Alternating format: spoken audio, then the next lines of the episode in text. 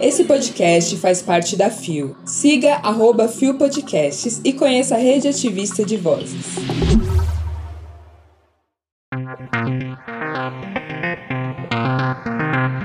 Primeira pessoa não binária com certidão retificada em Rondônia. Morre Gal Costa, ícone bissexual. Peça apresenta relatos sobre corpos vivendo com HIV.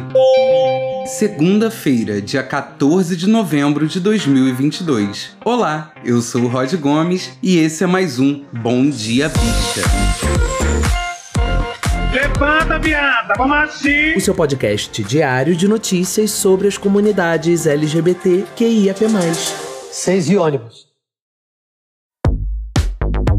Deunuig Queer. Rondônia identifica a primeira pessoa como não binária na certidão de nascimento. Publicado em 8 de novembro de 2022, o site não informou a pessoa responsável pela matéria o estado de Rondônia identificou pela primeira vez na história uma pessoa com o gênero não binário no campo de sexo da certidão de nascimento. Segundo informações do G1, o processo de retificação do documento de Ranier Miranda ocorreu na Justiça e durou pouco mais de um ano, com a decisão favorável proferida em julho deste ano. Meu objetivo vai além do que é imposto pelo binarismo de gênero. É preciso que exista liberdade para ser quem somos, sem nos limitarmos a viver em função do outro, podendo ter livre expressão de gênero como um direito a ser resguardado e protegido. Nós existimos e estamos aqui conquistando o que nos foi negado desde sempre. Disse Ranier ao portal. A retificação do registro civil de estudante de direito aconteceu no Núcleo de Práticas, Pesquisas e Extensões Jurídicas, NPPEJ, da Faculdade Católica em Porto Velho. Em conjunto com o NPPEJ, atuaram na causa o Coletivo Somar e o grupo Concil, que luta pela defesa e direito das pessoas LGBTQIAP+, em Rondônia.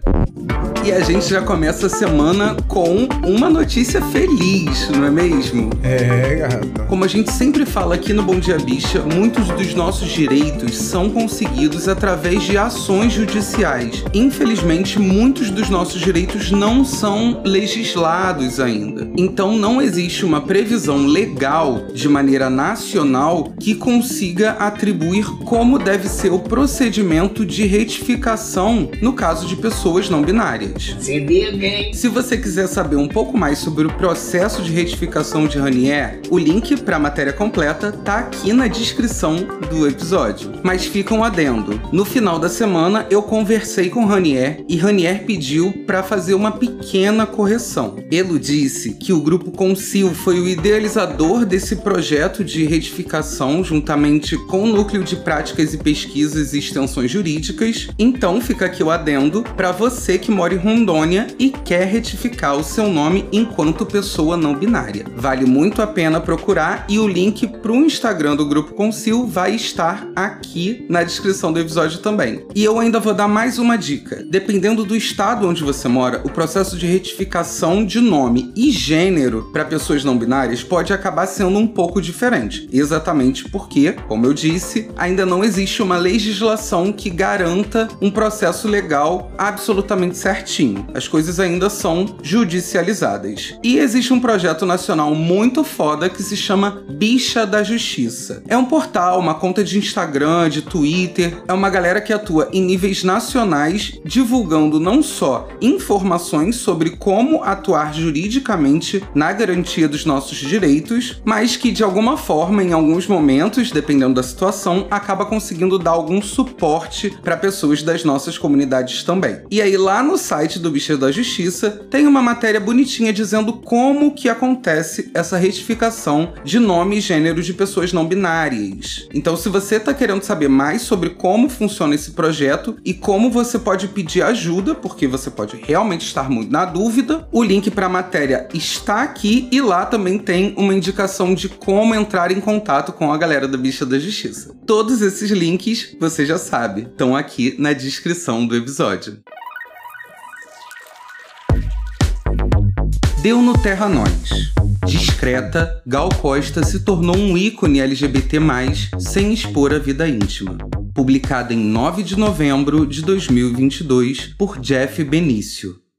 Era fácil deixar a Gal Costa irritada. Basta insistir em perguntar a respeito de sua vida amorosa e sexual. A cantora fechava a cara e dava uma resposta lacônica. Jamais comentava o que viveu. Sabe-se que ela foi casada com o violinista Marco Pereira e namorou outras famosas, como a também cantora Marina Lima e a atriz Lúcia Veríssimo. Não escondo nada de ninguém, mas não falo sobre isso disse a Folha de São Paulo. A artista não gostava de rótulos. Para mim, existe uma pessoa sexual. Só isso. Você tem que fazer o que está afim, na hora em que quiser. Mesmo sem querer, Gal se tornou um ícone da comunidade LGBTQIAP+, especialmente idolatrada entre as lésbicas. Sua liberdade de amar serviu de inspiração. Assim que a morte dela, aos 77 anos, foi anunciada no Globo News, outras cantoras LGBT+, surgiram na emissora para homenagear seu legado e a contribuição contra o preconceito. Entre elas, Zélia Duncan, Leila Pinheiro e Adriana Calcanhoto. O destemor de Gal em desejar, se apaixonar e namorar quem quisesse, homem ou mulher, é muito anterior às conquistas recentes das comunidades do arco-íris. Infelizmente, na última semana a gente perdeu uma das maiores figuras da música popular brasileira. Uma mulher que realmente se colocou contra o conservadorismo em diversos momentos da história. Uma mulher que, com a sua voz e com seu canto, clamou por democracia, clamou por direitos da população brasileira de maneira geral. Na matéria, que o link você encontra aqui na descrição do episódio, Jeff ainda relembra um momento icônico do Rock in Rio de 1994, onde Gal abriu a camisa e cantou Brasil de Cazuza. Uma cena que, para a época, foi uma grande crítica ao conservadorismo e ao direito das mulheres. Jeff também destaca que a gente pode conhecer um pouco mais da história de Gal em uma série documental chamada O Nome Dela é Gal, que está disponível na HBO Max, e ainda vem por aí um filme chamado Meu Nome é Gal, que ainda não tem previsão de data de lançamento o grito de Gal Costa sempre vai ser ouvido pelas nossas comunidades, porque ele ressoa e se multiplica dentro de nós. Deu no Gay Blog. Peça manifesto que apresenta relatos sobre corpos vivendo com HIV estreia a temporada em São Paulo. Publicado em 11 de novembro de 2022 por David Pazato.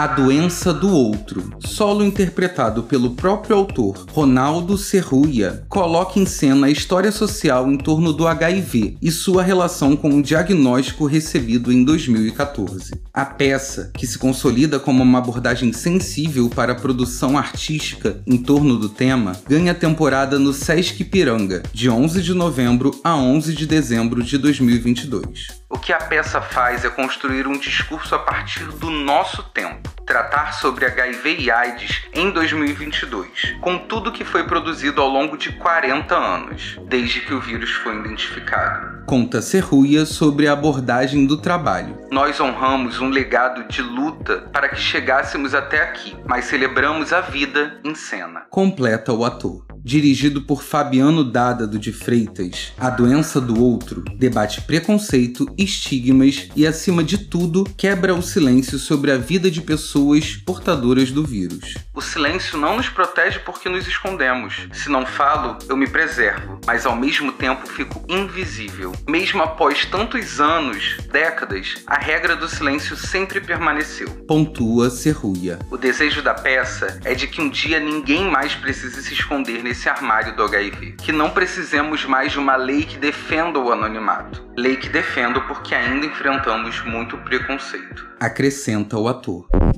E se você estiver por São Paulo entre o dia 11 de novembro e 11 de dezembro, você já sabe, tá indicada essa peça maravilhosa que vai rolar no Sesc Ipiranga. As sessões são sextas, sábados e domingos, e o espetáculo tem classificação indicativa de 14 anos. Na matéria completa que você encontra aqui na descrição do episódio, Serruia ainda conta um pouquinho sobre as inspirações para a composição dessa peça. Parece ser uma peça mega interativa iniciativa muito bacana e importante das nossas comunidades terem conhecimento. O babado é certo. Eu tava tendo um papo hoje com Isa Potter, que revelou seu estado sorológico esse ano durante sua participação no Cruzeiro Colorido, e a gente estava conversando sobre como o HIV não deveria ser um assunto só das comunidades LGBTQIAPN+.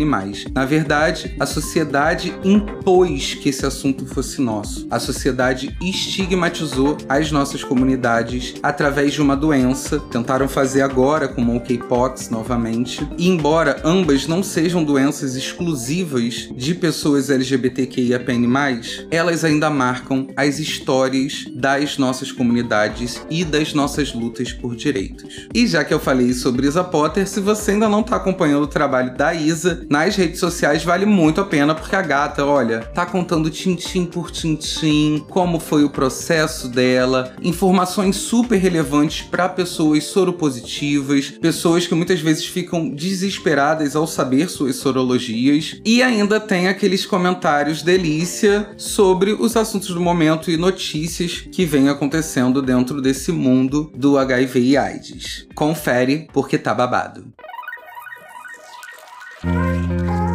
Chegamos ao final de mais um Bom Dia Bicha. E segundou, uma segunda com cara de sexta-feira e uma terça manhã com cara de quê? Domingo. Tá, querida. E fica aqui a informação para você que amanhã não teremos Bom Dia Bicha, porque voltaremos a trabalhar com o conceito de respeitamos feriados. Por quê? A gente vai aproveitar o feriado para dar uma descansadinha e também para você conseguir dar uma espairecida, ocupar a sua mente com um pouquinho de outros entretenimentos. E aí eu vou até te dar aqui uma indicação de série para você que não vai dar uma fritadinha na rua, encher os cornos porque talvez esteja de ressaca desse final de semana agora. Abafa. O Filho Bastardo do Diabo. É uma série, ó.